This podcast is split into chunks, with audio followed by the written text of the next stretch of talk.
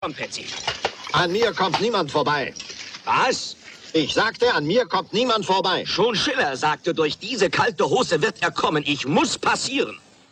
Dann werdet ihr sterben. Hiermit erteile ich euch den königlichen Befehl, zur Seite zu treten. Ich trete, ich trete vor niemandem zur Seite. Gut, dann muss es sein.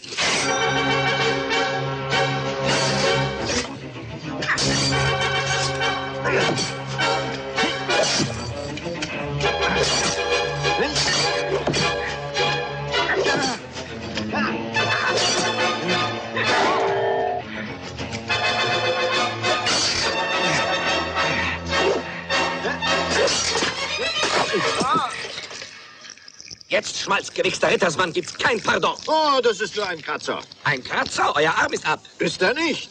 Und was ist das da? Oh, mach nichts, es gibt Schlimmeres. Ihr seid ein Aufschneider. Komm, du König verschnitt.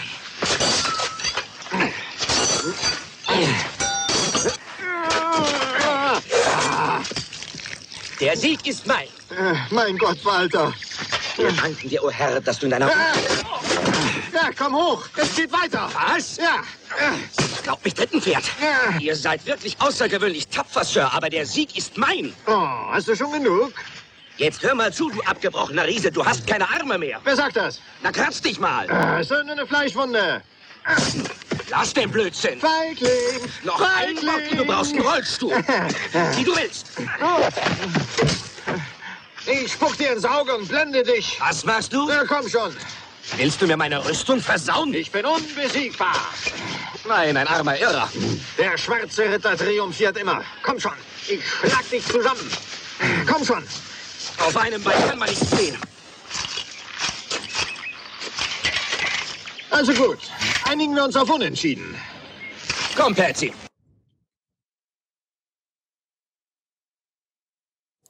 Hier ist wieder der Jagdfunk. Heute ist der 2. Mai 2013. Ich bin immer noch Jochen Schumacher und jetzt hört ihr aber bereits die dritte Veröffentlichung meiner persönlichen Lernkurve. 99 Prozent von dem, was man denkt, dass andere das denken, das denken die gar nicht. Denkt man trotzdem das, was die anderen nicht denken und verhält sich dann auch noch gemäß diesem Nicht-Gedachten, dann kommt es zum Konflikt. Konflikte wiederum sollten so behandelt werden, dass Kommunikation möglich ist. Unser heutiges Thema lautet Jagd-Konfliktbehandlung. Die Ergänzung der emotionalen durch eine systemische Sicht und der gezielte Wechsel der Perspektive legen den Kern von Konflikten offen.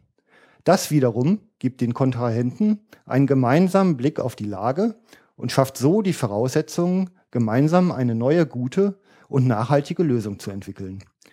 Deshalb begrüße ich im Jagdfunk eine Frau, die zu wertschätzendem Umgang mit sich selbst und mit anderen anleitet und der die Zufriedenheit und Weiterentwicklung der Menschen besonders am Herzen liegt.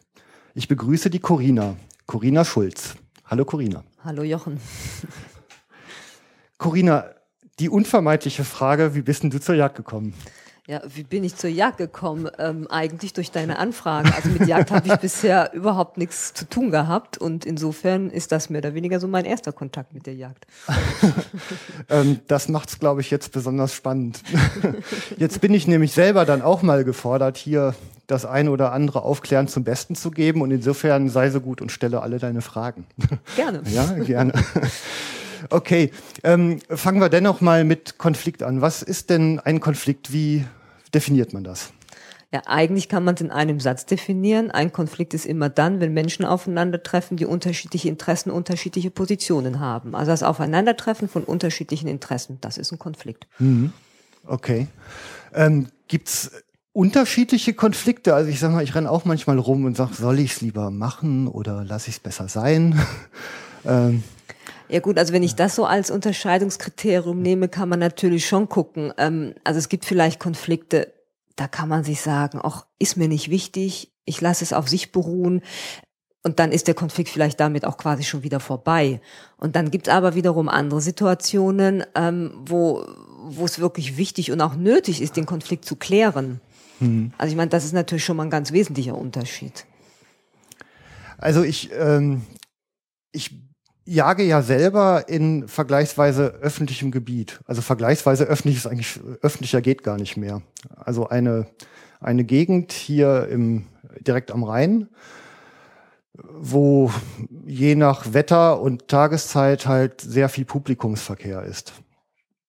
Ähm, das führt immer wieder dazu, dass Menschen natürlich auf mich zukommen und in dem Moment, wo sie auf mich zulaufen, weiß ich überhaupt noch nicht, was mich erwartet. Also das kann von, von Interesse und Neugier äh, bis zu wilder Aggression reichen. Also das heißt, du tummelst dich da in Gebieten, wo, ich weiß nicht, Spaziergänger, Jogger unterwegs sind, Leute, die ihre Hunde ausführen, ähm, Leute, die ja. mit Jagd im Zweifelsfall überhaupt nichts zu tun haben, die vielleicht wirklich in ihrem Leben das erste Mal auf einen echten Jäger treffen. Ja, also das, ich sag mal, die, die Großstadtnähe bringt es schon mit sich, ähm, dass, dass die Menschen halt natürlich auch eher urban geprägt sind. Mhm. Das ist schon klar. Und mhm. ähm, ich sag mal, wenn ich im Baströckchen mit einem Speer durch die Gegend laufen würde, wäre die Verwunderung, glaube ich, nicht größer. ja gut, ich meine, allein was du sagst, ne, das ist ein öffentlicher Raum. Ähm, da sind einfach ganz unterschiedliche Menschen unterwegs, die natürlich auch ganz unterschiedliche Interessen oder Positionen haben. Also insofern ist da ja Konflikt irgendwo vorprogrammiert. Ja. Also es gibt da wirklich ähm, erstaunliche Anekdoten, die sich da manchmal zutragen. Mhm. Also manche ganz unterhaltsam, manche sind aber auch wirklich erstmal ja grenzwertig. Ne? Also das, das ist schon so und man muss auch wirklich lernen, damit umzugehen. Das ist nicht ganz ganz trivial, habe ich habe ich gemerkt. Was wäre so eine grenzwertige Situation? Ja, ich sag mal eine. Also eine ist Gott sei Dank jetzt wirklich in vielen Jahren nur ein einziges Mal vorgekommen, ähm, dass ähm, dass eine Dame wirklich meinte, äh, äh, ja, sich so, ich sag mal in Anführungszeichen, unter Einsatz ihres Lebens vor die Enten stellen zu müssen. Oh, mhm. ähm, äh, ich sag mal, die, das Gespräch mit ihr war schlichtweg nicht möglich. Also ich sag mal, dadurch, äh, dass man halt ähm, ja die Jagdpacht bezahlt, hat man ja auch ein, ein Recht, diese, diese Jagd dort auszuüben. Und da rundherum gibt es natürlich einfach eine Gesetzeslage, ich meine, über die ich in der Regel als letztes spreche, aber sie ist ja irgendwann auch einfach mal da und Realität. Naja, und wenn man dann ganz persönlich der Meinung ist, ähm, da eine andere Position vertreten zu müssen, dann kann man da sicherlich drüber reden. Aber wenn das Gespräch auch nicht gewollt ist, sondern einfach nur irgendwie sich halt sehr gezielt halt in einem gefährdeten Bereich aufgehalten wird, dann dann war es letztendlich so, ich meine, natürlich haben wir da halt, also wir waren mit mehreren, also mit Freunden, mit, mit vier Personen, glaube ich, insgesamt ähm, unterwegs, dass wir uns halt hingestellt haben, natürlich sowieso die Waffen entladen. Wir haben dann die Polizei angerufen, die wir vor den Jagden ohnehin immer informieren. Und dann haben wir halt zehn Minuten gewartet. Okay, also schon Und, erhöhtes Eskalationsniveau. Ja, nee, Eskalation, also von also von unserer Seite nicht. Also nicht. wir haben halt einfach gemerkt, reden geht nicht. Ähm, Polizei, wie gesagt, ist informiert ohnehin im Vorfeld, also weil wir ja wissen, dass es ähm, zu Konflikten eben auch kommen kann. Und dann haben wir halt gesagt, okay, wir machen das jetzt. Und das hat immer noch nicht äh, zum Weichen geführt. Und dann haben wir halt wirklich angerufen und die herbestellt. Und wenn man dann fing es an zu nieseln und der Regen wurde schlechter und sie lief halt minutenlang auf und ab. Und als sie merkte, wir halten das auch wirklich durch, ist sie dann von dannen gezogen. Dann haben wir die Polizei halt wieder abbestellt. Okay. Ja, das war aber dann wirklich jetzt nur ein Vorfall mhm. in vielen Jahren. Mhm, ähm, mhm. Und ich möchte jetzt mal auch ausdrücklich sagen, hier bitte nicht die Ausnahme zur Regel erklären und dann den Untergang des Abendlandes ein ausrufen. Ja, also so schlimm ist es nicht. Gut, aber ich sag mal, diese Situation zeigt ja schon, dass es manchmal einfach auch Situationen gibt, wo eine Klärung oder eine Lösung kaum möglich ist. Also wenn es sehr ja. verhärtete Positionen sind, wenn es vielleicht auch sehr emotional ist. Also ich kann mir vorstellen, diese Frau war wirklich emotional sehr aufgeladen. Äh, ja, sehr genau, aufgeregt. Genau. Hat auch einen Hund dabei. Ich meine, ich habe ja, wir haben ja auch dann Hunde.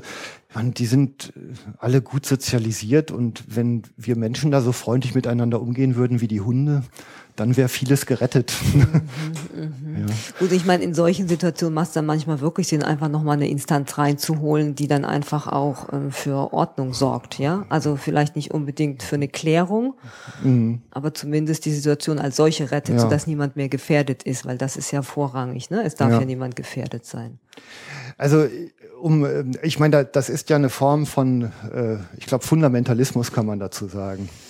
Ja. Und ähm, eine, also ich, ich habe mir halt angewöhnt, ähm, mit einer, also wenn ich merke, da ist, äh, da ist irgendeine Haltung, die in Richtung Fundamentalismus tendiert, dann ähm, stelle ich eigentlich eine Frage und die lautet, ähm, können Sie sich irgendetwas vorstellen, das dazu führt, dass Sie Ihre Meinung ändern? Und wenn die Antwort Nein lautet, dann ist ein Gespräch sinnlos. Mhm. Einfach sinnlos. Mhm. Und dann kann man da auch wirklich, dann kann man eigentlich nur noch ruhig auf die anderen Instanzen, also in dem Fall die Polizei, zurückgreifen oder sonst wie. Aber ich äh, meine, über Informationsaustausch kommt man da wirklich nicht weiter. Ne? Das geht dann nicht. Mhm.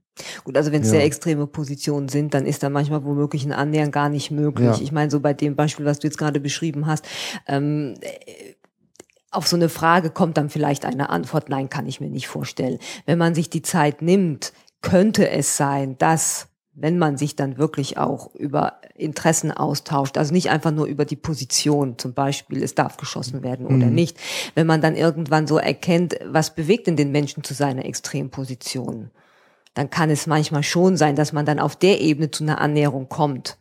Aber es mag sicherlich Situationen geben, wo, wo vielleicht vorhersehbar ist, ähm, dass so eine extreme ja. Position auch nicht aufgegeben werden möchte. Also Interessenausgleich setzt ja voraus, dass ich die Interessen des anderen überhaupt weiß. Genau. Und ähm, das ist, ja, ich sag mal so, in meiner Erlebenswelt da draußen eigentlich der allersinnvollste erste Schritt. Mhm. Genau. Ja. Und das setzt halt voraus, also, dass man sowohl seine eigenen Interessen kennt, die mhm. eventuell dem anderen auch irgendwo vermitteln kann. Aber ich glaube, jeder muss vor allem auch erstmal die Bereitschaft haben, die Interessen des anderen zu hören. Ja. Und wenn der andere den Eindruck hat, okay, da ist jemand wirklich an mir interessiert, der möchte auch wirklich hören, um was es mir geht. Und wenn er das erstmal mitteilen kann und dann den Eindruck hat, okay, das kommt bei dem anderen auch an, dann ist derjenige vielleicht auch dann bereit, sich mal anzuhören, was hat vielleicht der andere für Interessen. Mhm. Also das, das ist eben eigentlich auch so die Vorstufe, wenn ich halt merke, der andere ist gar nicht bereit dazu, ähm, plausibel seinen Standpunkt zu erklären und seine Interessenlage, dann ist das ein Indiz dafür, dass so eine fundamentalistische Haltung vorliegt und dann komme ich eben zu der Frage, gibt es irgendwas, was deine Position verändern kann. Ne? Ja, also ich, ich bin ja. an solchen Stellen immer so ein bisschen vorsichtig, weil ich mein Fundamentalismus ist ja auch, ja, ich sag mal, ein großes Wort und manchmal ist man vielleicht auch ein bisschen vorschnell mit solchen Definitionen, ja. Und äh, das, was ich gerade sagte, also wenn man dann vielleicht wirklich mal hören will, was der andere zu sagen hat, das könnte ein Versuch sein, und er dann wirklich den Eindruck hat, man mhm. ist auch bereit, Verständnis für ihn aufzubringen, dann kann es vielleicht sein, dass er dann irgendwann vielleicht doch bereit ist, in einen wirklichen Austausch einzutreten. Ja, ja, wenn es dahin kommt. Also wenn es dahin kommt. Ist jetzt eigentlich nur, ähm, also wenn, wenn da jemand auf einen zukommt, ähm, dann ist es, also nach meiner Erfahrung eigentlich erstmal völlig unmöglich ähm, herauszufinden hat, welche Absichten der hat. Also rein mhm, optisch kann mhm, es, mhm. ich meine, man sieht manchmal so strammen Schrittes, dann ist da eine gewisse Unruhe drin.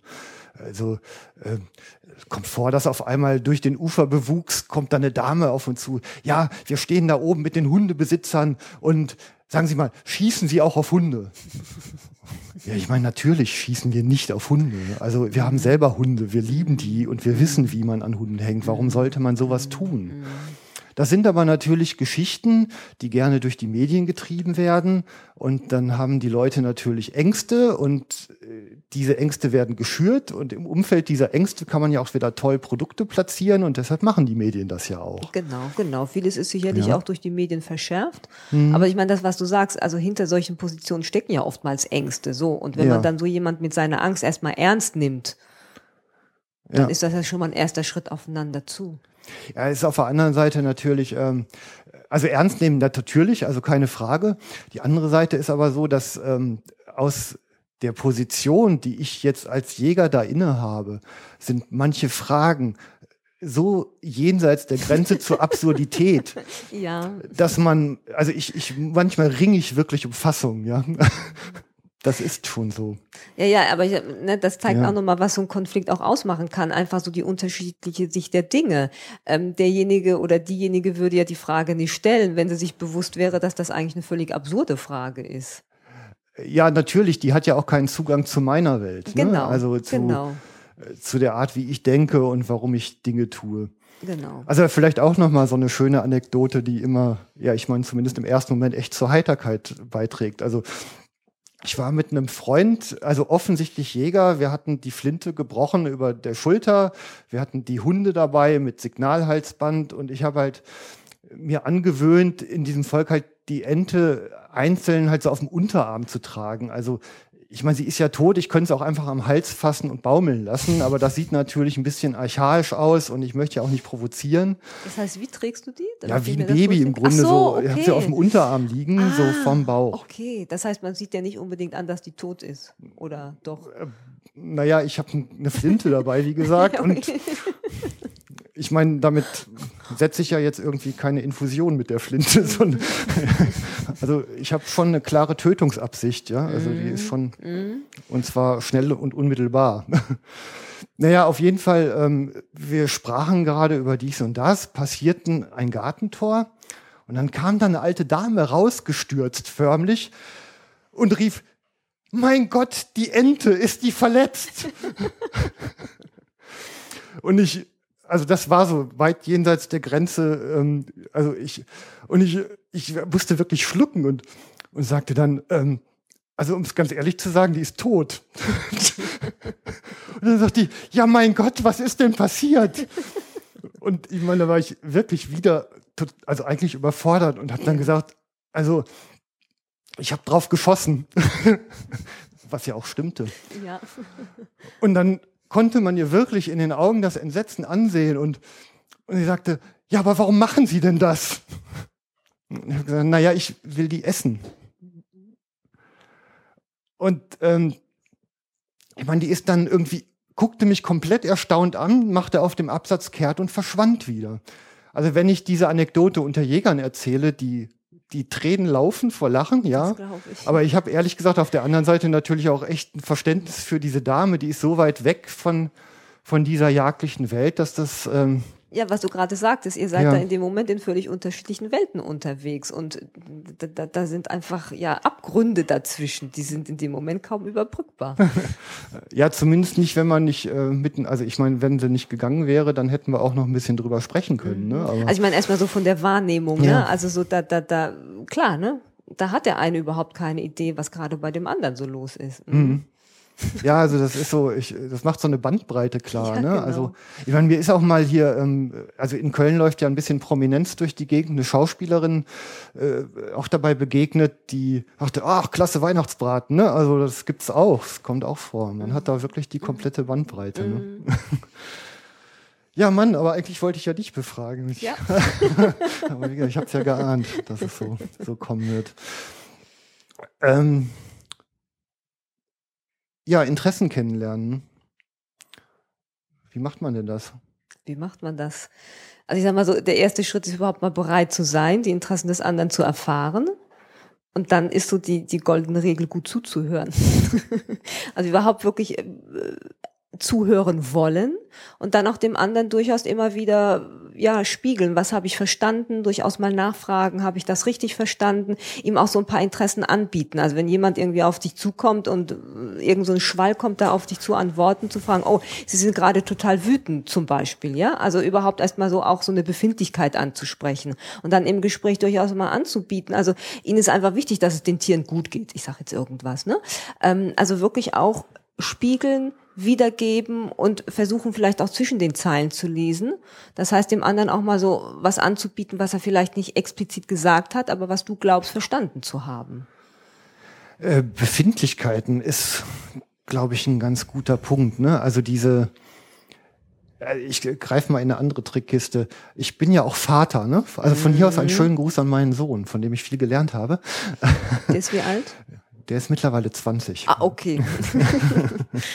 Doch schon. Und ähm, ich äh, habe so äh, ähm, in den so in dem Vatersein mal irgendwann so zwei ganz wesentliche Sätze, die ich mir auch so als Merksätze eingeprägt habe.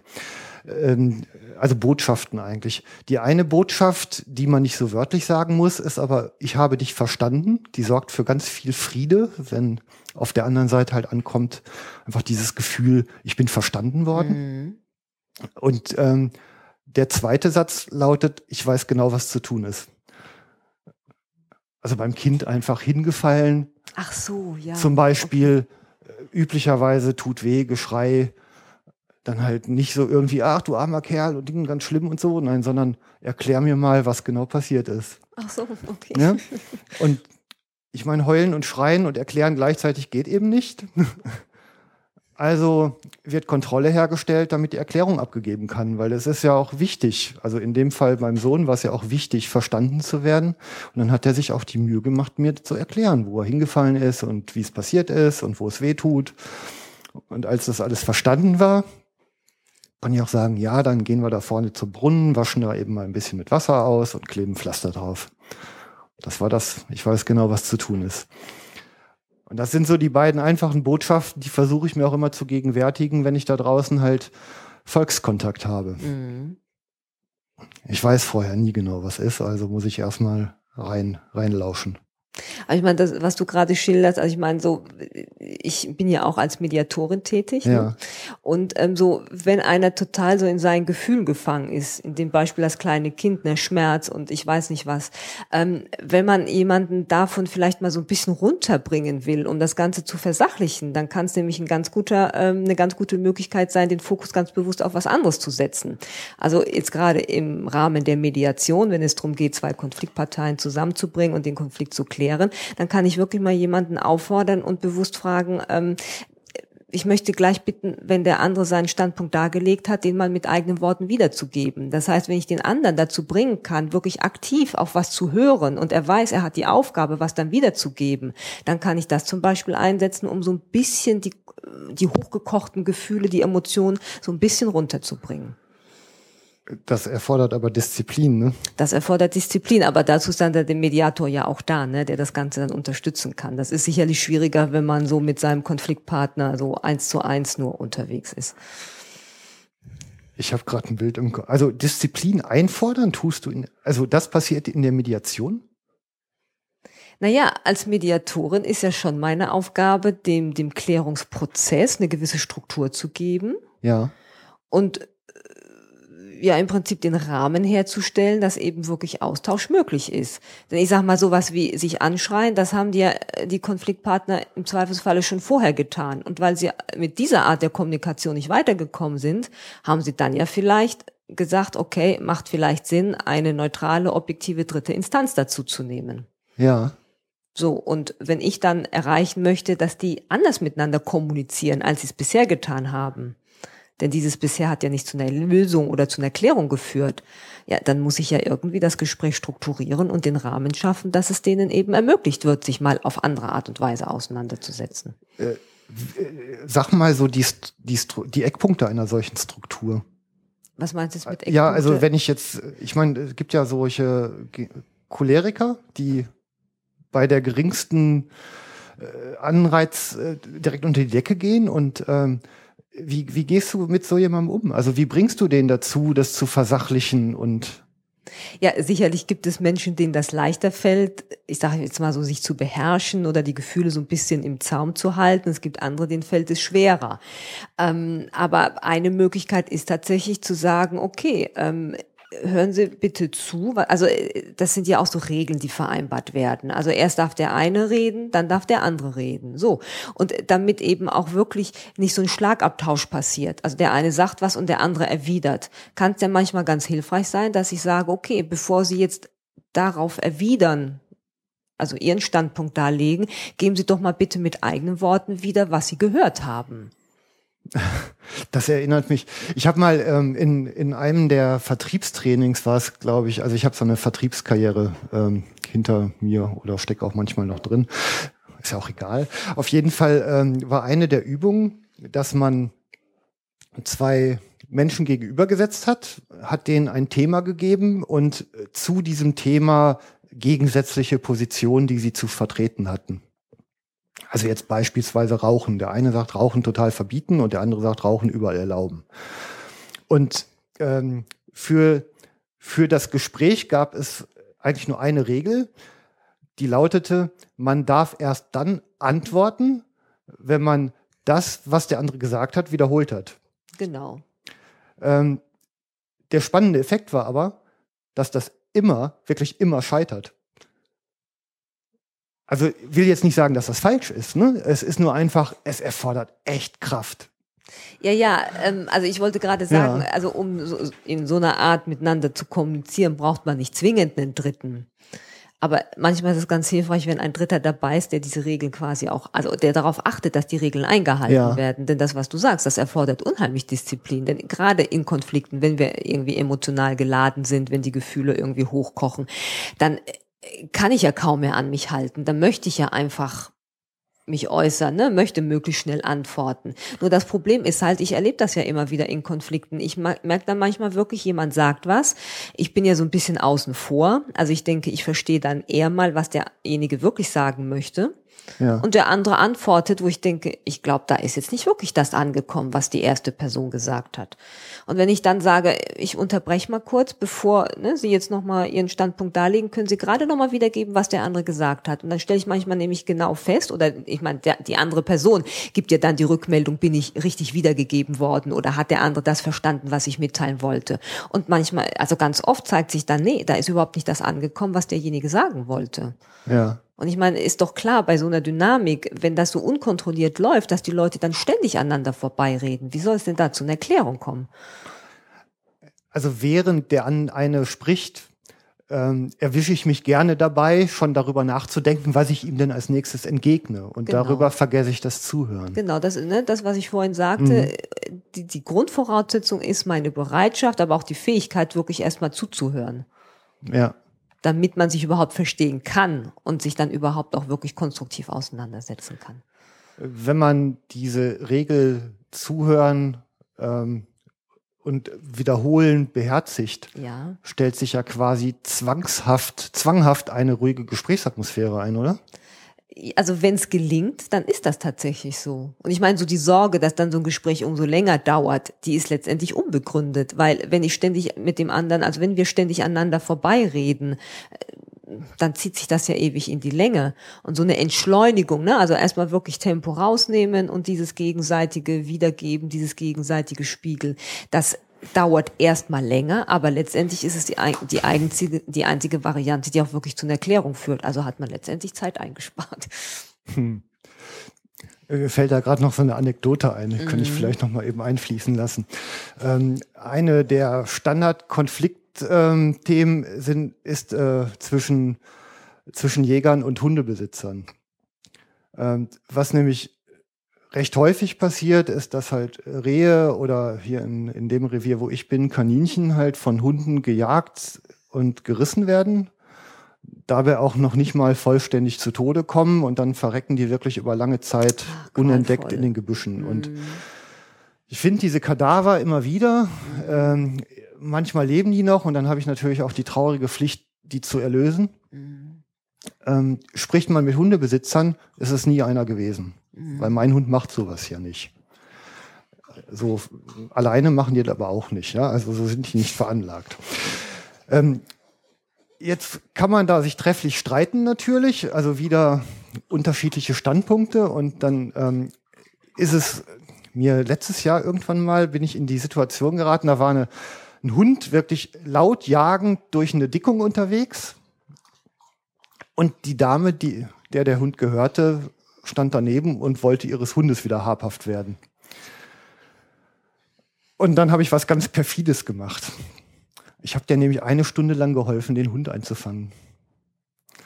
Und das Tolle war, ich konnte währenddessen eine Stunde lang mit der reden. Ich konnte der eine Stunde lang erklären, was da überhaupt los ist, was denn da so passiert, wie die Zusammenhänge so sind, was das so mit Bodenbrütern und Brut- und Setzzeit so alles so auf sich hat. Und was war perfide daran? Perfide ist, ähm, dass ich die zum Verbündeten gemacht habe. ich habe dir nämlich am Ende das Versprechen abgenommen, nur noch gut über Jäger zu reden, auf jeden Fall über mich. Und dass die Bitte das in der Stunde erörterte auch weiterträgt an die anderen Hundebesitzer, weil die mir manchmal ja nicht glauben, weil ich ja eine Waffe in der Hand habe. Mhm. Und ähm, ich finde es eigentlich ganz schön, weil jetzt habe ich einen Botschafter. Ja, klingt doch nach einer guten Verständigung zwischen zwei Lagern. Ja, ja nicht nur Verständigung, sondern auch noch Botschaft weitergetragen. Mhm. Also jetzt Mhm. nicht, also die Front ist sowieso weg jetzt ne? und habe obendrein noch jemanden, der da draußen diplomatischen Dienst leistet. Wunderbar. Ja, ja.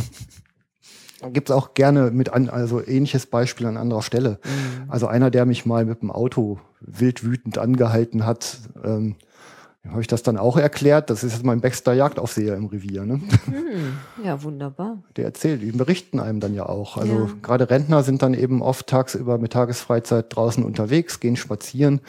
Die sehen viel, die reden viel mit Leuten und da kann man eine Menge Informationen bekommen, was im eigenen Revier so los ist. Ja, ich meine, das zeigt ja einfach sowas wie Unwissenheit oder Unerfahrenheit oder einfach ja unterschiedliche Informationen, die führen ja auch häufig zum Konflikt. Ja. Und manchmal sind's, äh, kann man wirklich durch eben ja Aufklärung, durch das Vermitteln von Informationen da auch schon zu einer Klärung oder zu einer Konfliktlösung beitragen. Hm. Ja.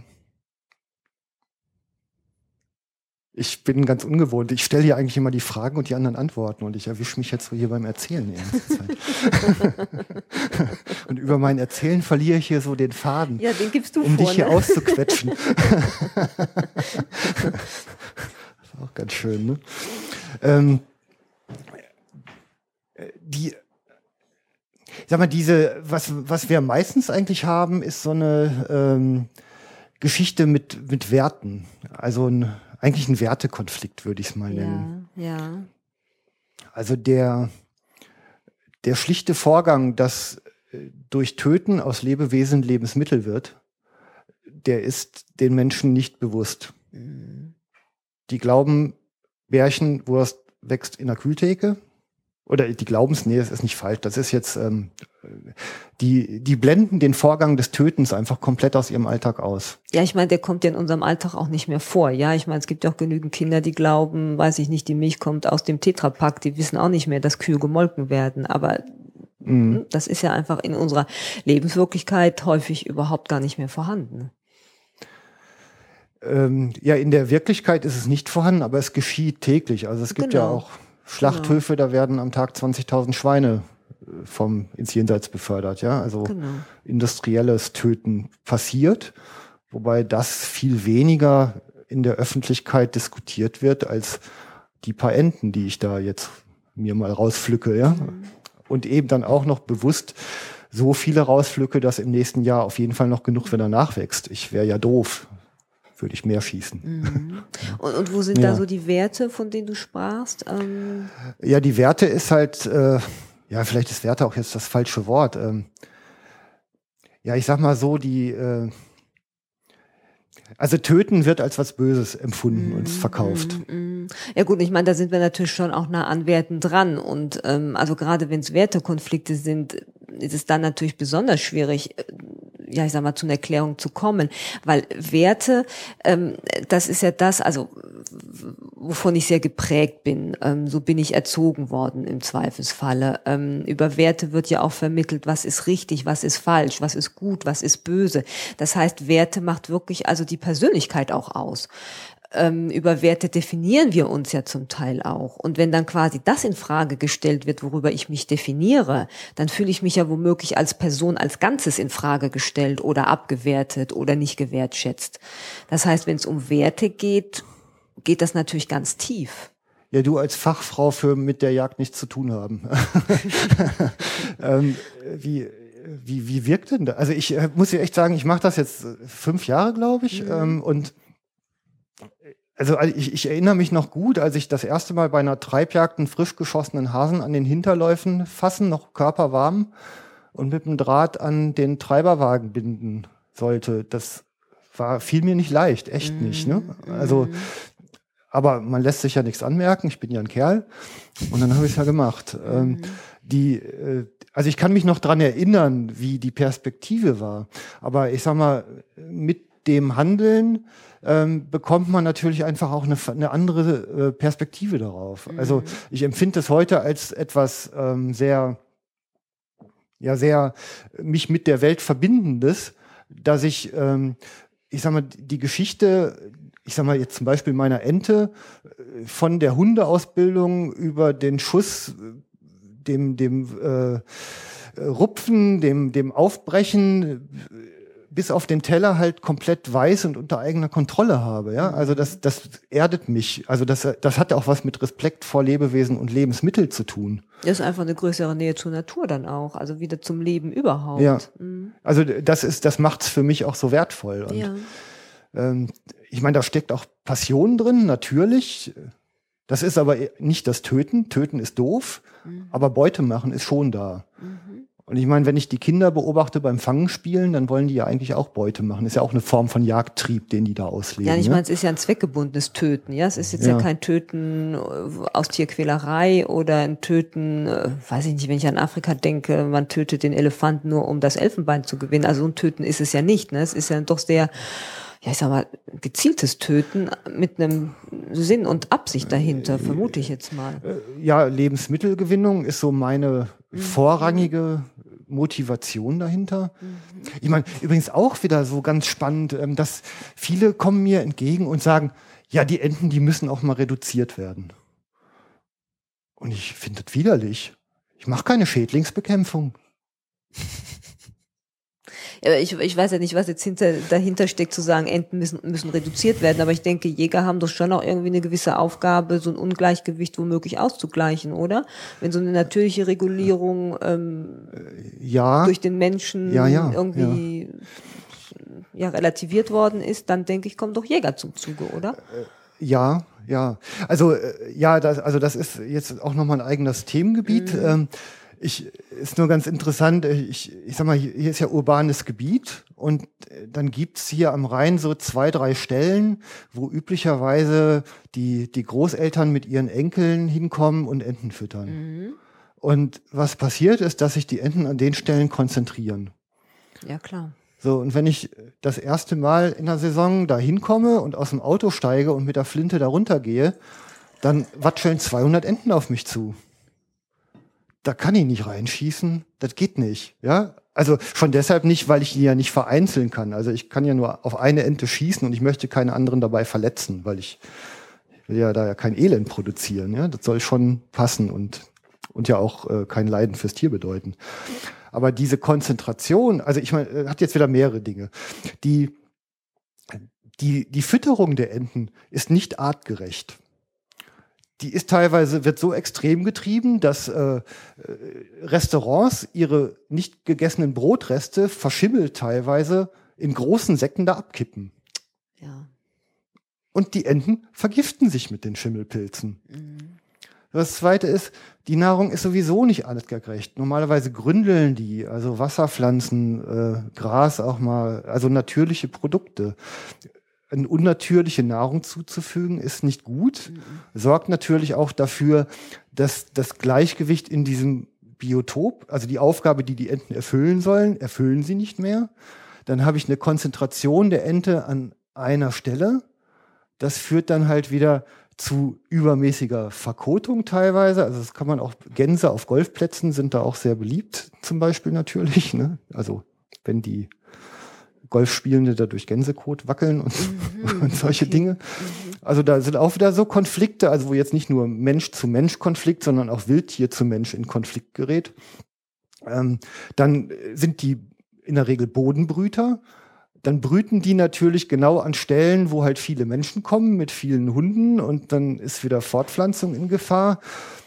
Also, da, Also da Konflikte sind sind einfach vorprogrammiert. ja, da sind so vielfältige Wechselwirkungen, wo ich ehrlich gesagt auch nicht alles ganz genau weiß. Also ich bin ja auch kein Wildbiologe. Ich habe natürlich auch nur ein grundsätzliches Wissen darüber.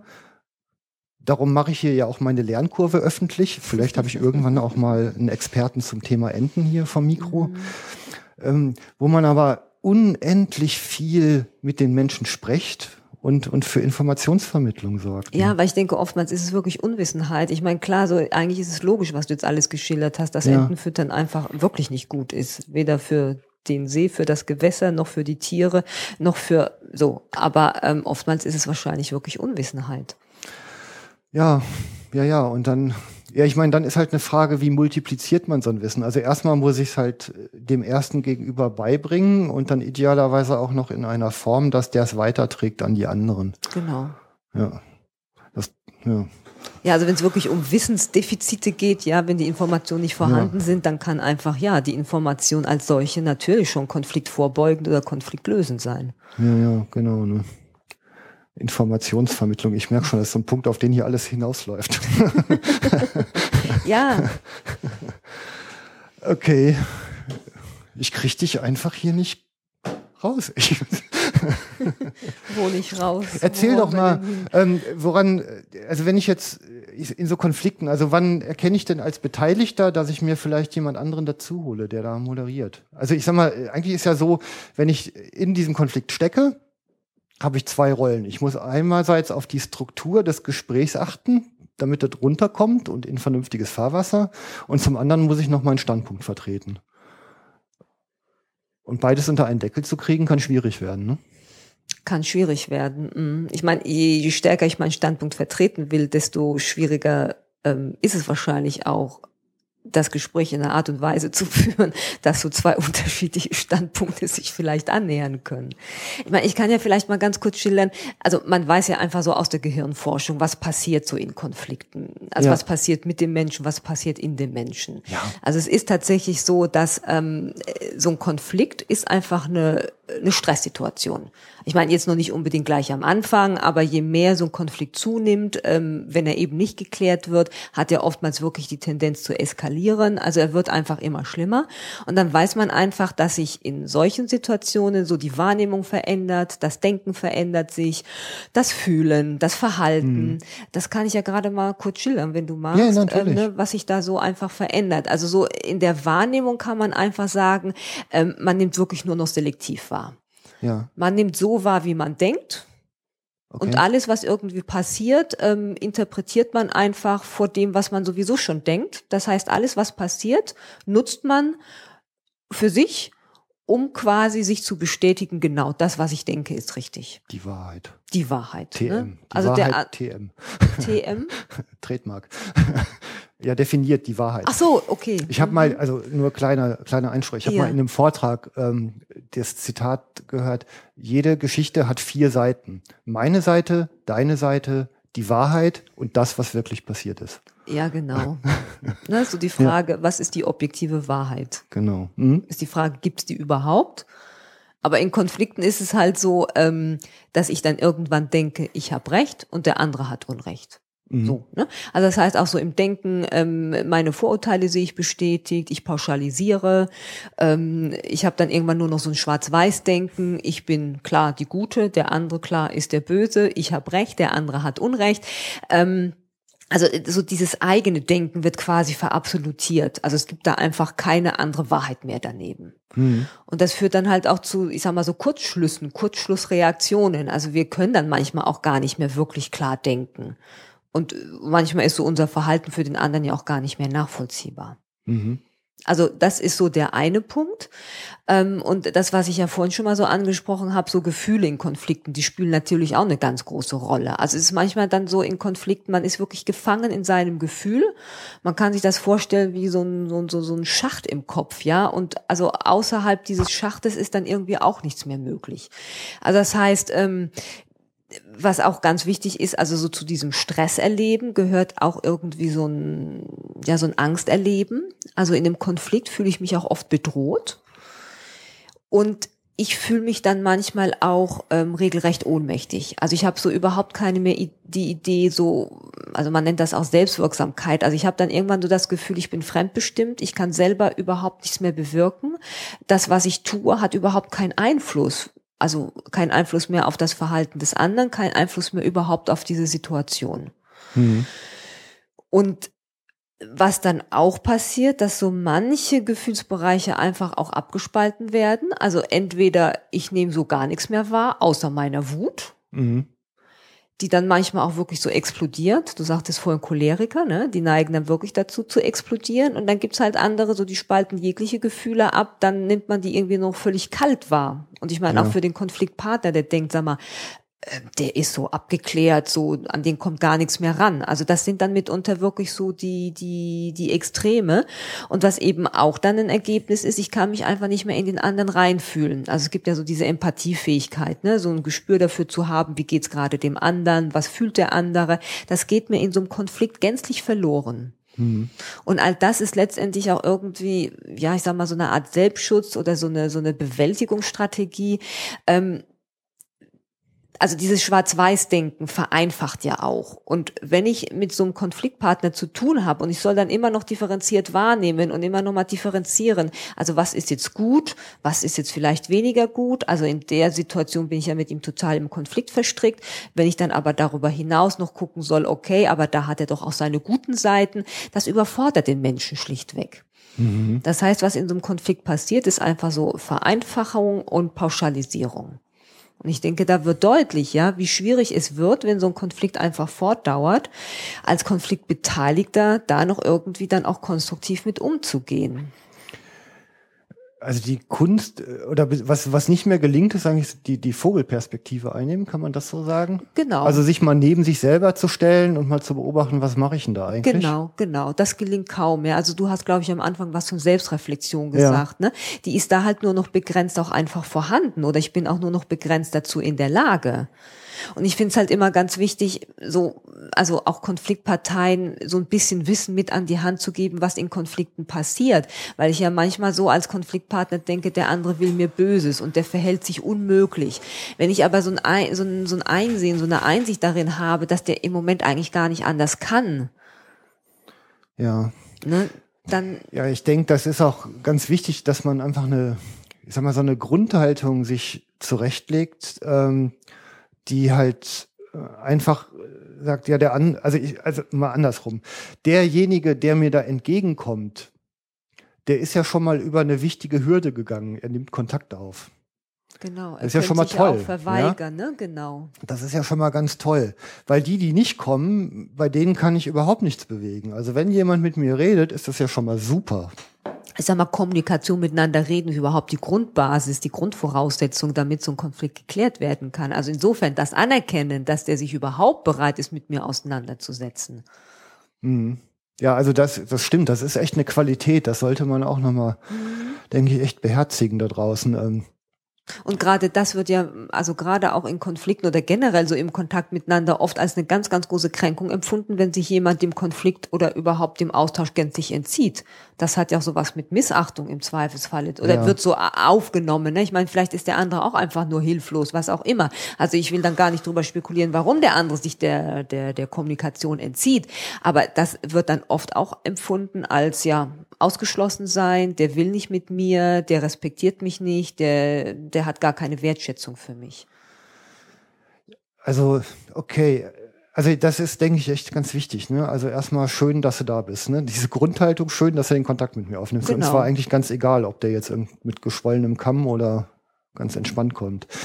Ähm, das nächste, was ich gemerkt habe, ist, ähm, ganz wichtig ist, sich seiner eigenen Position bewusst sein. Also schon deshalb, wir sind als Jäger die einzigen, die da draußen mit Teilmantel geschossen, also Tötungsabsicht und zum Töten unterwegs sind. Wirklich die einzigen. Das ist eine unglaublich große Verantwortung. Mhm. Und ähm, das braucht einen verdammt kühlen Kopf. Mhm. Also zumal man manchmal ja auch in Situationen äh, Waffen gebraucht, die halt unter Reflexbedingungen passieren. Also da, da muss man wirklich klar sein, ne? Mhm. wirklich klar mhm. im Kopf sein. Also ich, ähm, eine der, also das mit Selbstreflexion, da wollte ich jetzt noch mal drauf hinaus. Ich habe die Erfahrung gemacht, dass es besser ist, einzugestehen, etwas mal nicht zu wissen, als dass man einfach irgendwie wild mal was behauptet. Ja, also ich denke gerade so ein Beharren auf Positionen, ja. ne? so ein Beharren auf der eigenen Meinung und ähm, ich meine so einzugestehen, dass man, dass es vielleicht doch noch, also zu sagen Recht oder Unrecht haben, will ich jetzt gar nicht mal sagen, aber ich sag mal so dahin zu kommen, ähm, vielleicht zuzugestehen, es gibt vielleicht noch eine andere Position neben der meinen.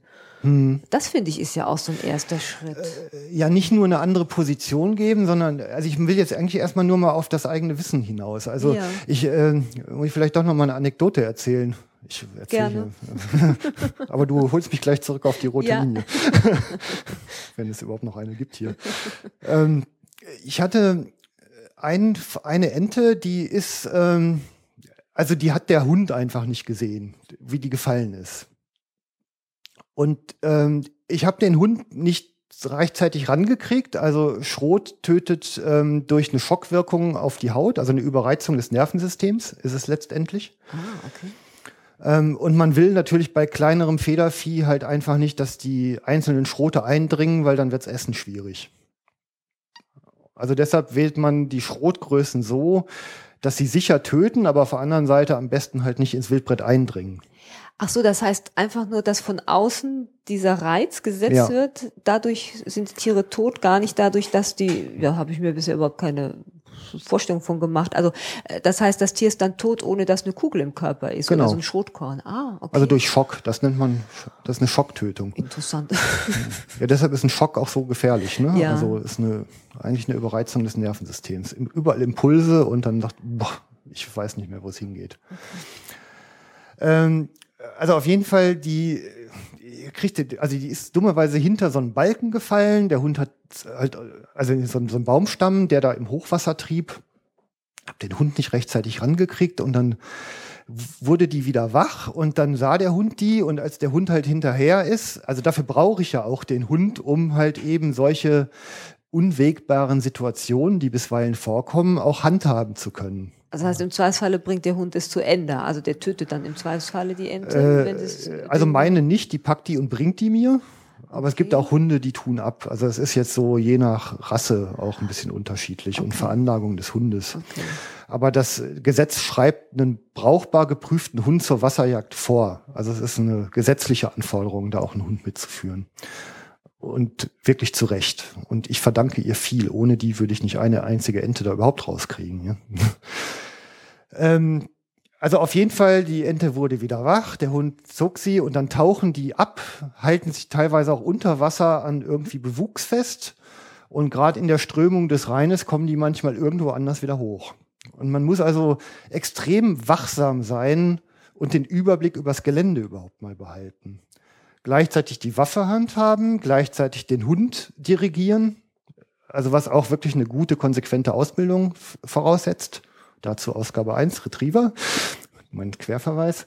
Und ähm, jetzt gab es sich so, dass die ganze Aktion, ich sag mal, eine gefühlte halbe Stunde dauerte.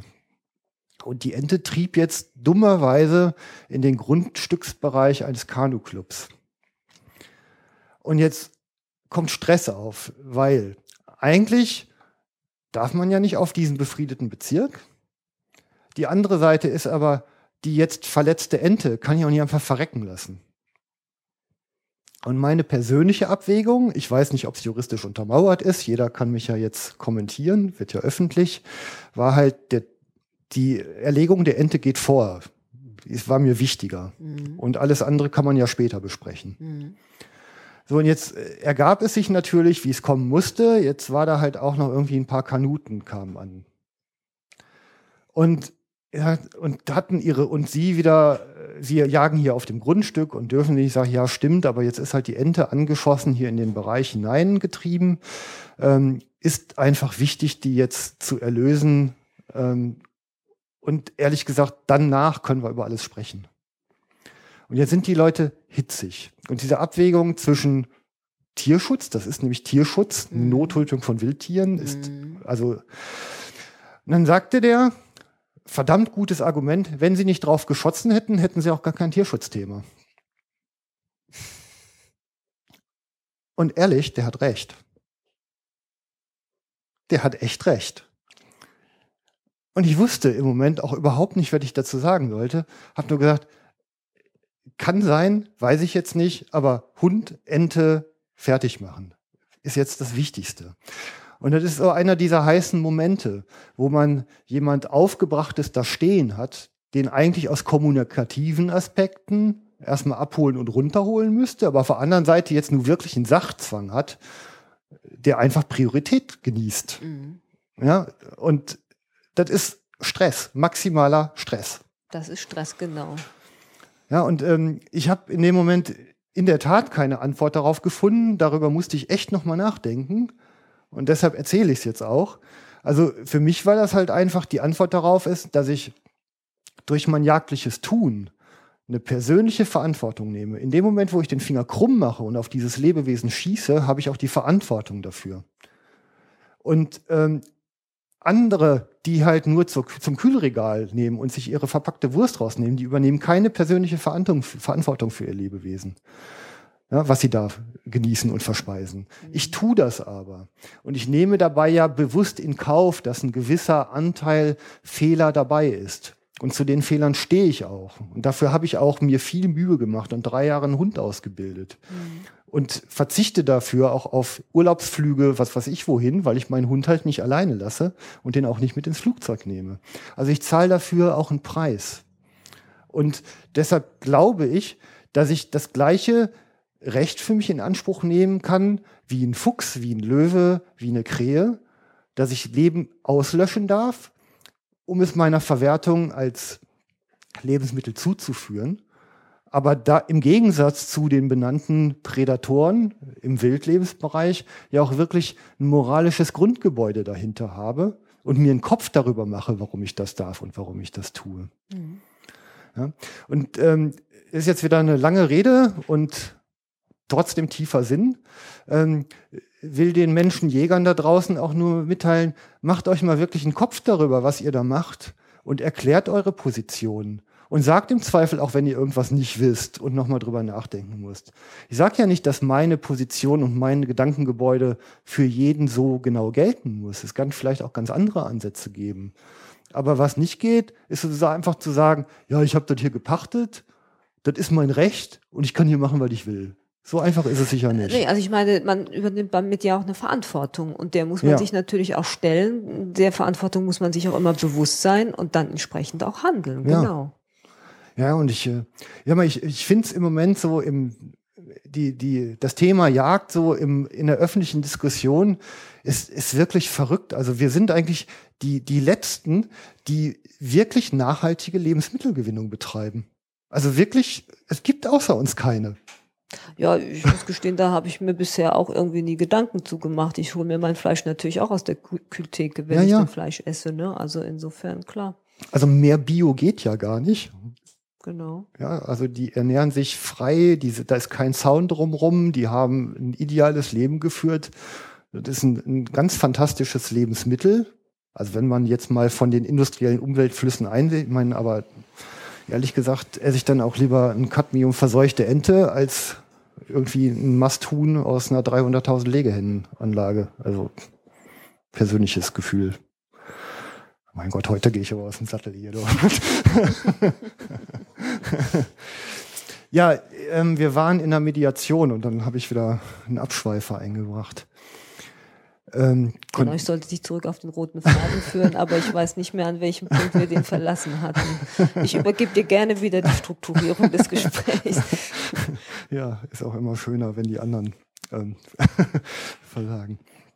Ja, ist vielleicht einfach so ein, ja auch so ein reflektiertes Umgehen mit der Welt, in der man lebt. Ja, die, ähm, ja, und ich sag mal, das, das ist ja auch die schöne Gelegenheit, wenn da jemand an, an mich heran, wenn da jemand an mich herantritt, ähm, dass ich die Möglichkeit habe, dem da halt auch mal in ein, in ein Gedankengebilde Einblick zu verleihen. Das ist eine Chance, ne? Ja, ich denke wirklich. Also es Ja. ist eine Chance, ähm, weil, wie du sagtest, ihr seid ja eine recht, ich sag mal, kleine Gruppe mit, ähm, ja, ich sag mal, besonderen Rechten, auch einer besonderen Verantwortung und dass dann natürlich so, ich sag mal, der Rest der Menschheit so kaum Zugang dazu hat, ist, denke ich, auch nachvollziehbar. Mhm. Und ich denke, das ähm, erhöht auch nochmal die Verantwortung, die man da hat. Ja, ja. Ja, man ist halt in vielfältigen ähm, Konfliktbereichen. Also, ja, das macht so, ich meine, einerseits so interessant, aber manchmal natürlich auch wirklich anstrengend. Ja klar, Konflikte sind anstrengend. Mhm. Also es gibt auch so ein Ding, das weiß eigentlich kaum einer. Ich, ich fange schon wieder an. Ja, also Wildschweine zum Beispiel, die Populationen sind ja extrem in die Höhe gestiegen in den letzten Jahren.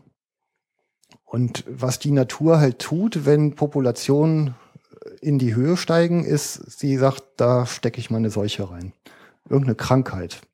Eine Infektion von einem Tier aufs andere, um die Population halt wieder runter zu regulieren und ähm, an einen Nahrungsbestand anzupassen. Mhm. Und jetzt hast du vielleicht auch schon mal gesehen, fährt man so seines Weges mit dem Auto und auf einmal steht da ein Schild Schweinepest, gefährdeter Bezirk. Ist mir noch nicht begegnet, aber gut. Schweinepest ist ähm, so ein, also eine der, der größten Bedrohungen, also ich glaube der Fleischindustrie im Wesentlichen. Ist halt so, die Behörden sind voller Panik und natürlich auch die, die Fleischindustrie ist in höchster Panik, dass Schweinepest auf Hausschweinbestände übergreift. Nachvollziehbar. Mhm. Nachvollziehbar. Und was ruft man? Hallo, ihr Jäger, kommt alle her. Wildschweine schießen, ganz wild Wildschweine schießen. Und wenn denn nämlich so eine Krankheit auf Hausschweinbestände übergreift, dann würde es zu einer recht großräumigen Stilllegung des Fleischhandels führen. Mit den entsprechenden Umsatzgewinn- und Steuerverlusten, die dahinter stehen. Und dann wird halt die grüne Armee gerufen oder zumindest darauf eingeschworen, da einzugreifen. Und ich sage mal, ist ja auch sinnvoll und das tun die Jäger auch. Aber natürlich nicht mit der entsprechenden medialen Unterstützung, ja, dass man hier wieder eigentlich eine ehrenamtliche Aufgabe übernimmt und halt, naja, sieht, dass die Dinge halt in Ordnung sind. Ja, aber zeigt auch mal wieder, dass da wahrscheinlich ganz viel Aufklärung nötig ist, weil ja. ähm, ne, dieses Gegenseit das Wissen so, das gegenseitige Wissen, das Wissen voneinander, übereinander, nimmt dann manchmal schon einfach auch Konfliktpotenzial raus. Ja, es ist so eine, ja, ich bin da immer so ein bisschen zweischneidig. Ich meine, auf der einen Seite ist es ja richtig. Also es gibt jetzt zum Beispiel auch in Bayern, im Allgäu, glaube ich, oben, ähm, da da ist Tuberkulose in den Rindbeständen, in den Rindern, Rinderbeständen aufgetaucht. Und ähm, es gibt halt den Verdacht, dass das Rotwild auch Tuberkuloseträger sein könnte und ein Infektionsweg übers Rotwild erfolgt. Mhm. So, und dann heißt Seuchenbekämpfung. Und ähm, sag mal, das ist ja richtig und gut, aber das ist ja nicht meine Motivation, zur Jagd zu gehen also wenn das so nebenher jetzt auch noch geschieht, ist das aus meiner Perspektive als Jäger ein kollateralen Nutzen, um dieses Wort mal zu verdrehen. Ja, das ist ja gut, dass es dafür sorgt. Macht du jagst eigentlich schon, um dir, ich sag mal, gesundes Wild ja. ähm, auf den Teller zu holen. Ja, so. natürlich. Mhm. Ja. Also was übrigens auch noch eine ganz interessante Kette ist, aber kann ja gleich nochmal abschweifen. ich kann ja später auch nochmal was erzählen. Ja, und dann wird man halt in so eine, ich meine, in so eine, Scha in so eine Ecke geschoben. Also ist Freizeit, ja. Es erfordert einen unheimlich hohen Einsatz. Also irgendwer hat, glaube ich, mal gesagt, um eine Wildsau zu schießen, müsste man so etwa 48 Stunden auf dem Hofsitz verbringen. Wer macht das schon? Für einen Schnitzel? Ja. Das ist ein hoher Einsatz. Mhm. Ich habe noch keinen vor der Kühltheke campen gesehen. Ist ein recht hoher Einsatz und ich meine, dahinter steckt natürlich einfach eine, eine Motivation, eine Passion, ein Interesse ja auch für die Tiere. Ich meine, ich muss die verstehen, um ihrer habhaft zu werden. Ja, ihr Sozialverhalten über in der Gruppe. Ich muss wissen, welches Tier ich rausschließe und welches ich besser leben lasse. Was ich so irgendwie all aus dem raushöre, ja. was du so sagst, also eigentlich wünschst du dir da auch so ein bisschen mehr Anerkennung und Wertschätzung einfach ja. für diesen, für dieses ehrenamtliche Engagement, für diesen Beitrag. Also jetzt mal abgesehen davon, dass du dir natürlich dein Fleisch auf den Teller holst, ja. aber schon so diesen, ich nenne es jetzt mal fast öffentlichen Auftrag oder diese öffentlichen Aufgaben, die ihr da wahrnehmt, dafür wünschst du dir so ein bisschen mehr Anerkennung. Ja, ich meine, sicherlich kriegt man auch mal gerne auf die Schulter geklopft, wenn man mhm. was Besonderes leistet, ja. Ich meine, ich habe ja in der letzten Sendung hier einen Nachsuchenführer gehabt, den Ulf Moos, und ich meine, der lässt sich halt nachts aus dem Bett klingeln, um Anschluss zu kontrollieren und ich habe Geschichten gehört, da, da kriegt man 30 Stunden lang hinterm Hund her, um halt so einem verletzten Wildtier das Leiden zu ersparen. Das ist, das honoriert einem kein Mensch, ja. Mhm. Also in Geld schon gar nicht. Das kann man mhm. mit Geld überhaupt nicht bezahlen. Aber das ist halt eine, das ist eine Arbeit, die, die ist so unglaublich aufwendig und intensiv und stellt so hohe Ansprüche und die ist in der öffentlichen Wahrnehmung überhaupt nicht vorhanden und statt denen kriegt man halt immer nur in die Schnauze, um es mal klar zu sagen. Keine Anerkennung ja. dafür, wie sehr man sich engagiert, wie viel Zeit, wie viel Geld man investiert ja. und was man letztendlich auch an positiven Beitrag leistet. Ja, also wobei die Diskussion über richtig und falsch durchaus geführt werden soll. Ich, die ist ja gut. Ich meine, dafür sind wir auch Menschen und kultiviert, dass wir uns entwickeln. Aber jeder Fehler, der irgendwo passiert, wird halt gleich dafür benutzt, um um halt wieder die Ausnahme zur Regel zu erklären und den Untergang des Abendlandes einzuläuten. Das, das ist nicht, das ist einfach nicht okay. Das würde ich so eine Ungerechtigkeit. Ja, das ne? finde ich wirklich genau. ungerecht, ja. Also. Ich mache mal einen ganz kurzen Cut, was ich jetzt mhm. gerade gemacht habe, ne? Das ist letztendlich das, was ich vorhin mal so theoretisch erklärt habe. Das ist so dieses Spiegeln, dieses Wiedergeben, ähm, dieses mhm. zwischen den Zeilen hören und zwischen den Zeilen lesen. Also, ne, wenn ich jetzt mit ja. im Konflikt wäre oder wenn ich jetzt in der Mediation wäre, würde ich quasi auch, ne, das ist so ein Beispiel, wie ich damit umgehen würde also einfach so nochmal so was so ein Standpunkt. Ne? Du hast ja. ja. was geäußert. So was steckt hinter dem Standpunkt? Da steckt so ein Bedürfnis nach Anerkennung, so ein Be ja. Bedürfnis nach Respekt. Ähm, da ist vielleicht auch so ein ja auch so ein Bedürfnis nach Gerechtigkeit oder ne, sowas ja. wieder irgendwo ins Lot zu bringen. Also und das ist genau das, was es was wichtig ist in Konflikten ähm, rauszuarbeiten. Hat sich auch gerade so angefühlt. Mhm. Da stehe ich doch gerne als Demonstrationsobjekt zur Verfügung. Mhm. So, ne? Ja. Ja, ja, halt eigentlich nur Genau, genau, wir hatten also genau. zuhören. Ne? Und genau, zuhören und ja. also wirklich auch ein Stück bei dem anderen zu sein, ein Stück mehr, als man es vielleicht üblicherweise ist. Also wirklich raushören wollen, wirklich so die Befindlichkeit mitzukriegen. Also das war jetzt gerade empathisch, ne, was ich mhm. gemacht habe, mich so versucht in dich rein zu versetzen und rauszuhören, um welche Bedürfnisse geht's dir und welche Gefühle sind da vielleicht mit im Spiel. Mhm.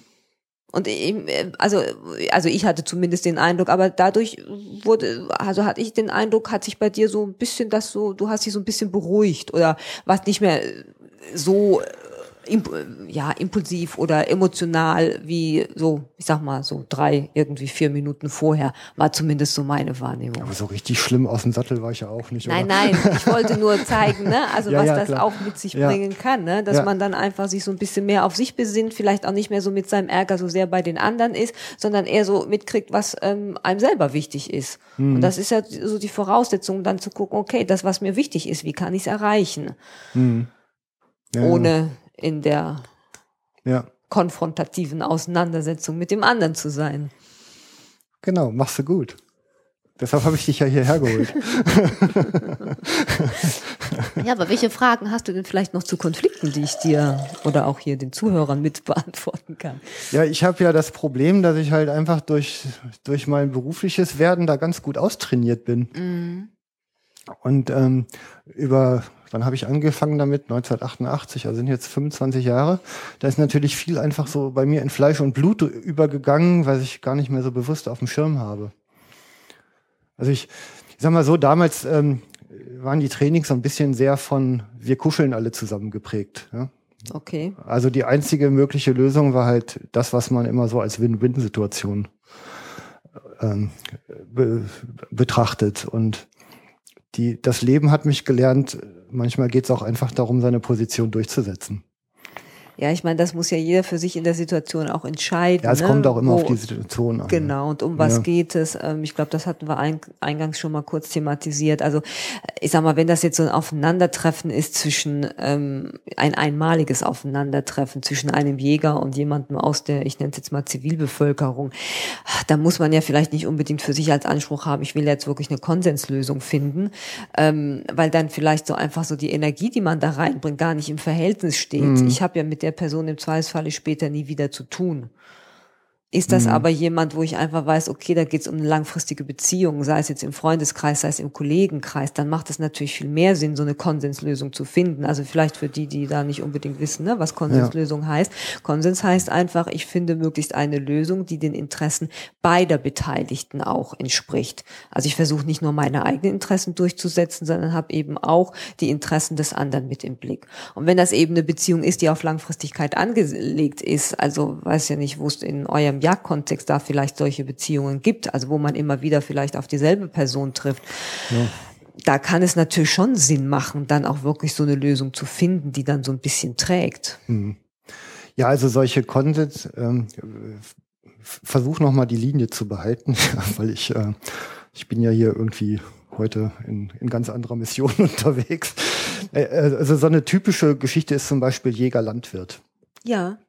Ja, und ähm, zwar ist es ja so, dass ähm, der, der Schaden, den Wild im Feld veranstaltet, vom Jäger zu bezahlen ist. Also geht eine Horde Wildsauen in die, in den Mais und haut davon ein Viertel weg aus Nahrungszwecken, haben ja auch ideale Deckungen, Futter und Deckung, also alles ist super, Paradies für die Schweine. Ähm, dann ist der entstandene Schaden hinterher aus dem Portemonnaie des, des Jagdausübungsberechtigten, also meistens des Jagdpächters halt zu bezahlen. Also des Pächters für dieses Jagdgebiet. Ja. Ah, okay. Ähm, und damit hat man natürlich ein, ein, also erstmal einen Kontaktpunkt zwischen Jägern und Landwirt, der eigentlich ständig besteht. Mhm, genau. Weil man erstmal gucken muss, lieber Landwirt, wenn du da jetzt so einen Maisschlag, zum Beispiel direkt angrenzend an eine Dickung, die schon sowieso schon gut, gut für Sauen ist, dann mach doch bitte fünf Meter Platz, ja, dass ich wenigstens eine Schussschneise habe, wenn die darüber wechseln. Mhm. Dann habe ich ein Thema, manche machen es mit Elektrozäune spannen. Also so einen ganzen Maisschlag mit Elektrozäunen einspannen ist halt erstmal eine Investition, die ich machen muss, um das Eigentum des Landwirtes zu beschützen. Ähm, und ich kann das nicht alleine. Also ich brauche auch eine Horde tatkräftiger Leute, die damit anfasst, um so einen Zaun halt hinzustellen, einzurichten, Fehler einrahmen, Drahtspannen, Kilometer sind das, ja. Und auch dann hinterher wieder rechtzeitig zur Ernte wieder abzuräumen.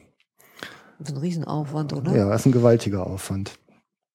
Dann ähm, geht auch so los, dass man natürlich idealerweise ähm, mit dem Landwirt, wenn denn Schaden entstanden ist, halt eine einvernehmliche Lösung findet.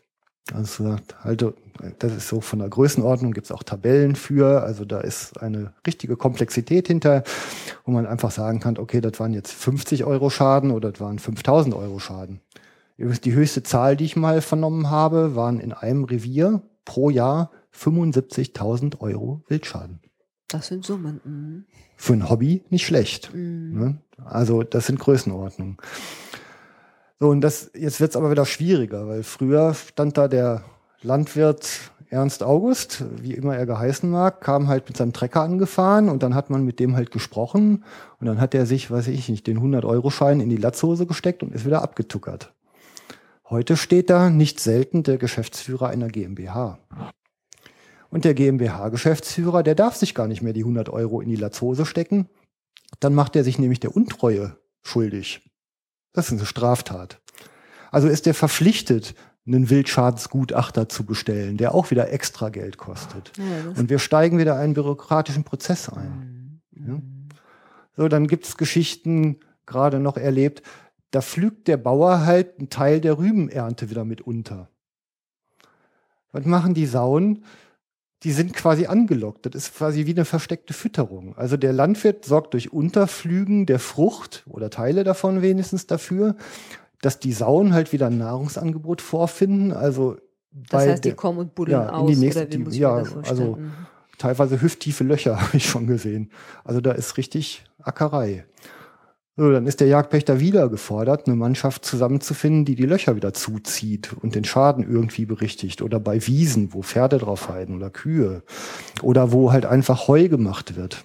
Also das heißt, das sind schon Situationen, wo es wirklich auch Sinn macht, dazu eine Lösung zu finden, die wirklich ja. trägt, wo beide Seiten auch sagen, okay, ne, da können wir beide mit leben. Genau, ne? Und ich meine, dann hat man natürlich wieder auch alle, ich sag mal, vom Landwirt, der da unglaublich ko kooperativ ist und die sind ja auch oft selber Jäger, bis hin zu welchen, die gucken halt einfach nur auf den Abstand zwischen Daumen und Zeigefinger, sprich aufs Geld und aber hast du denn dafür solche ne? Situationen beispielhafte Lösungen, wo du sagst, also da hat man eine gute Lösung gefunden? Da waren Jäger und Landwirt bereit, auch wirklich ja an einem Strang zu ziehen und gemeinsam eine Lösung zu finden?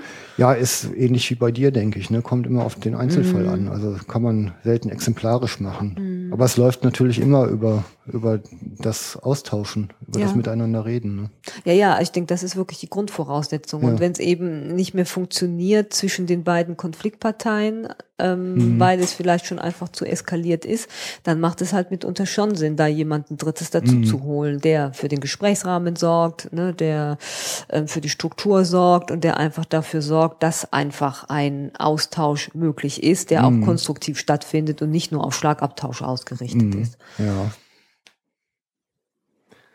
Ja, Schlagabtausch. Ähm, dann, dazu kommt es natürlich manchmal. Und ähm, wenn wir viel vermeiden, vielleicht auch einfach nochmal zur Vorbereitung des Themas. Ähm, also wir, wir halten es hier bei uns in diesem sehr publikumsintensiven Revier so, dass wir versuchen, guten Kontakt zur Polizei zu pflegen. Also auch wirklich menscheln lassen. Also zu Weihnachten bringen wir mal ein paar Plätzchen vorbei und sagen mal ab und zu Hallo oder ist irgendwas passiert und, und in der konkreten Situation, bevor wir hier rausgehen, melden wir unsere Jagden bei der Polizei an und die fragen dann in aller Regel, wie lange seid ihr denn unterwegs? Und dann sagen wir ja bis Einbruch der Dunkelheit oder bis 18 Uhr. Und ähm, dann kennen die sich aus und wissen halt zumindest, wenn irgendwelche Meldungen ähm, aus der Bevölkerung eintreffen, wie, wie sie sie einzusortieren haben. Die haben dann auch unsere Telefonnummern, können im Zweifel also den kurzen Dienstweg nehmen und den Kontakt mit uns aufnehmen. Ähm, das erspart schon mal eine Menge Ärger im Vorfeld ganz einfach. Ne? Ja, also ich meine gerade das, was du auch sagtest, ähm, dann mal zu Weihnachten Plätzchen vorbeibringen. Also das ist generell hilfreich für konfliktbehaftete Situationen oder überhaupt im Miteinander, dass man in Phasen, wo es einfach gut läuft, die einfach nutzt, um schon mal so eine gute Bindung, eine gute Beziehung aufzubauen, weil auf so einer Bindung kann man dann ganz anders aufbauen, wenn es dann mal zu einer konfliktbehafteten Situation kommt, als wenn das vorher nicht passiert ist. Mhm. Das Ja, ja, heißt, da genau. kann man ja vorbeugend wirklich schon ganz viel tun. Ja, man hat halt eine belastbare Basis. Ne? Genau. Wie in einer guten Ehe. Genau. Da kann man sich auch mal streiten, ohne dass gleich alles in Frage gestellt wird. Ja, aber eben wirklich Ja. immer wieder Beziehungsarbeit leisten, umsonst Ja. heißt es ja nicht Beziehungsarbeit, ähm, damit man dann wirklich was Belastbares hat, auf dem man aufbauen kann, wenn es dann irgendwann schwierig wird. Ja, genau. Ne? Also ähm, vom Fortgang der Dinge, also aus Erfahrung ähm, hier haben wir halt gemerkt, dass es eigentlich in dem Moment schwierig wird, wenn es an die Behörden gerät. Es kommt schon mal vor, dass da eine Beschwerde dann halt in die Behörden gelangt und dann wird die innerhalb der Behörden sehr gerne von einem Schreibtisch zum anderen hin und her geschoben. Keiner mag so richtig, keiner weiß so richtig, wie er damit umgehen soll. Und wenn diese Beschwerden denn überhand nehmen, ähm, dann führt es am Ende manchmal zur Befriedung von Bezirken, ganz einfach. Das passiert dann zwar wieder in Absprache, aber naja, wenns Revier kleiner wird, ist halt auch nicht schön. Also auch Also Befriedung heißt, ähm, in bestimmten Gebieten darf da nicht mehr gejagt werden. Ja, wie also befriedete Bezirke sind ähm, ja zum Beispiel Privatgrundstücke. Ne? Also die sind, da dürfen wir nicht jagen oder wir dürfen nicht auf den Friedhof, zumindest jetzt nicht ähm, ohne eine explizite amtliche Anweisung. Habe übrigens auch einen, einen Freund, der bejagt den Melatenfriedhof hier in Köln. Ja, ja, mitten in der Stadt wird auch gejagt. Okay. Ja, ja, weil die Trauernden möchten auch nicht, dass die Gräber, ab, Gräber abgefressen werden und die Füchse ihre Bauten neben dem Schwiegervater graben. Ja. Okay, okay. ja, ja, ist alles da. Ne? Ja, aber das zeigt einfach, wenn sowas mal so den Gang Ja. durch die Behörden nimmt, ähm, dass das dann auch nicht zwingend zu einer zufriedenstellenden Lösung fü führt. Also insofern ähm, kann es durchaus hilfreich sein, wenn man versucht, es zu klären, bevor es an die Behörden oder vor irgendein Gericht geht. Also sowas Mhm. ist natürlich mitunter dann ja, so von der Perspektive her, dass eine befriedigende Lösung gefunden wird, Ja. ähm, die ist da sicherlich deutlich größer. Ja, also erstmal, man hat ähm, mit jeder dieser Beschwerden in aller Regel Schreibkram äh, an der Mütze. Also ich selber habe halt schon mal eine dreieinhalbseitige Stellungnahme abgeben müssen. Das kostet auch wieder viel Zeit, die man Oh, besser ja. mit anderen Dingen verbringt. Ähm, und insofern ist natürlich einfach jede Lösung, die außerhalb des Behördenweges möglich ist, die sollte man auch irgendwie nutzen. Genau. Also meiner Meinung nach sogar institutionalisieren.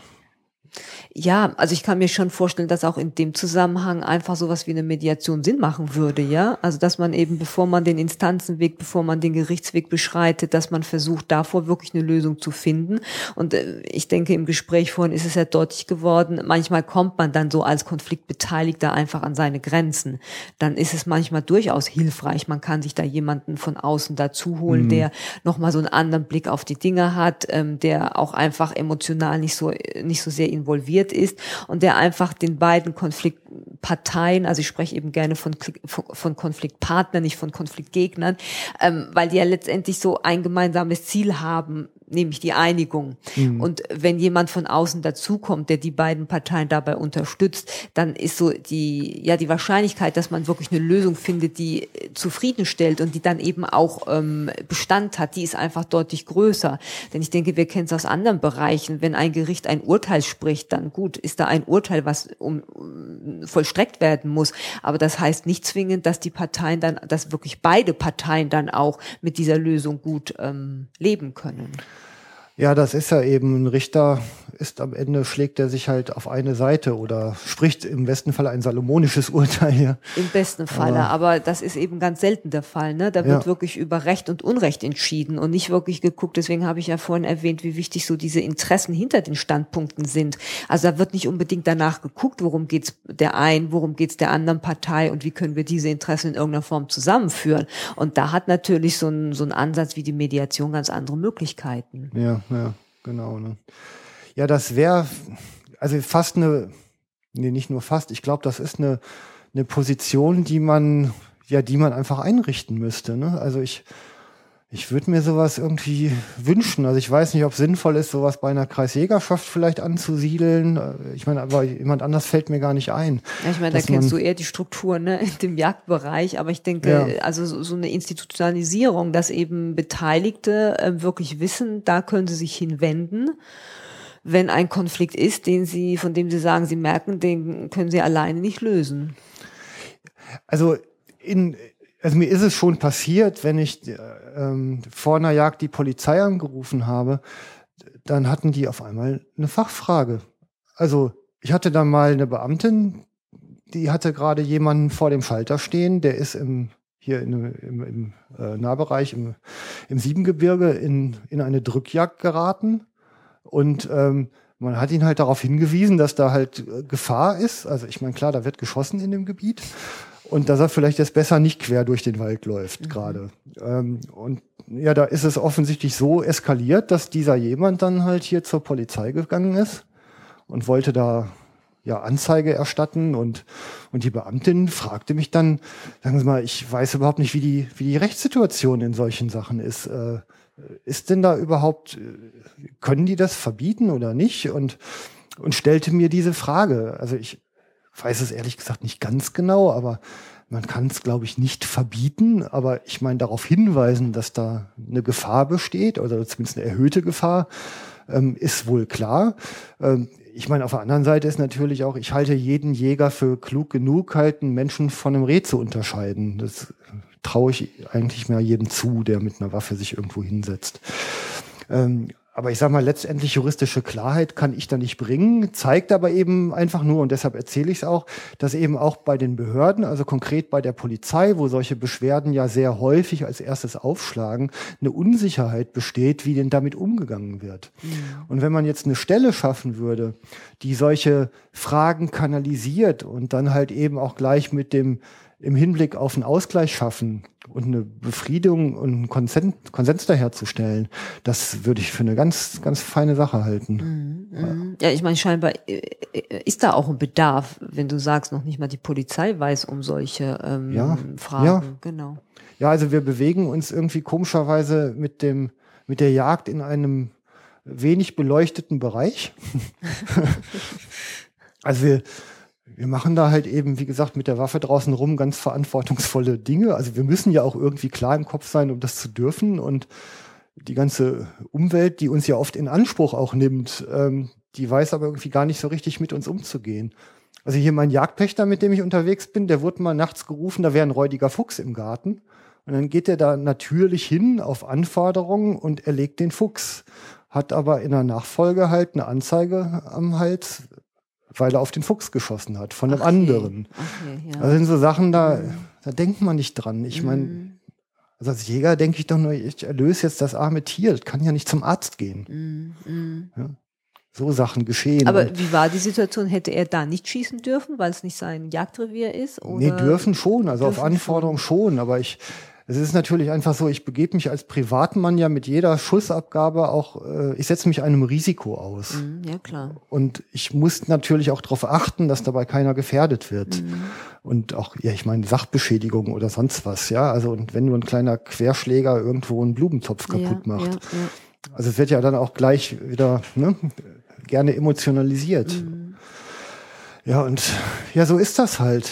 Die unterschiedlichen Perspektiven auf ein und das gleiche Thema, die, die sind manchmal so weit auseinander, dass das echt verrückt wird. Ne? Ja, das ist ja so die Eingangsfrage, was ist Ja, ein ja. Konflikt? Genau, das ist ein Konflikt. Ne? Ja, Diese unterschiedliche Sicht auf dieselbe Situation. Ja, teilweise auch mit multiplen Beteiligten wie hier. Ja, ne? genau. Oder auch Genau. Unbeteiligten, die sich selber zum Beteiligten erklären. Genau.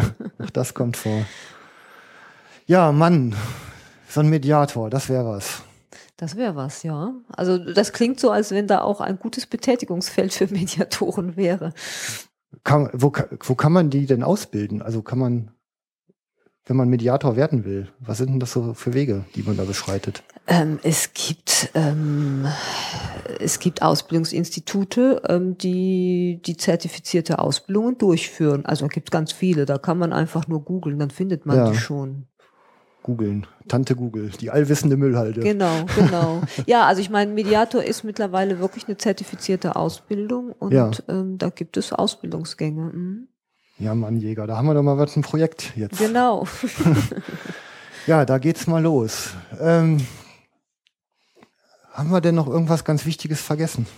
Oh, Ich glaube, so die wichtigsten Punkte haben wir angeschnitten. Ich meine, es ist eigentlich ein, ein Thema, was irgendwie nie so richtig zum Ende kommt. Ne? Also ich denke, so im Laufe seines Lebens, man lernt da immer neu dazu, man kommt immer wieder in neue Situationen, ähm, wo man dann im Nachhinein vielleicht denkt, oh je, eigentlich wüsste ich es doch besser. Also insofern, ähm, ich denke, wichtig ist einfach, sich so bewusst zu machen, in Konflikten sind wir manchmal nicht mehr sehr selbstbestimmt. Ja, das ist manchmal eher so ein ja, ich sag mal, ein archaisches Verhalten, was da wieder zum Vorschein kommt. Ne? Also wir sind unter Stress, wir sind unter Druck, wir können nicht mehr wirklich klar denken. Ähm, wir haben manchmal wirklich nur noch sowas wie so ein, so ein, so ein ja, Überlebensinstinkt, ne? wie wir es ja so aus Urzeiten kennen. Kam, kämpfen, fliehen, im Zweifelsfalle totstellen. So, also das sind dann Ja. manchmal nur noch sehr reduzierte ja, ich sag mal, äh, Verhaltensmuster, die uns da zur Verfügung stehen und also sich einfach bewusst zu machen, dass man in Konflikten manchmal wirklich nicht mehr so ganz Herr seiner, seiner Sinne, seiner, seines Intellekts ist. Ich glaube, das ist ganz wichtig. Die auch- Redensart, da werde ich zum Tier, hat schon ihre Ursachen. Ne? ja, ich glaube, die trifft auf so eine Situation mitunter sehr gut zu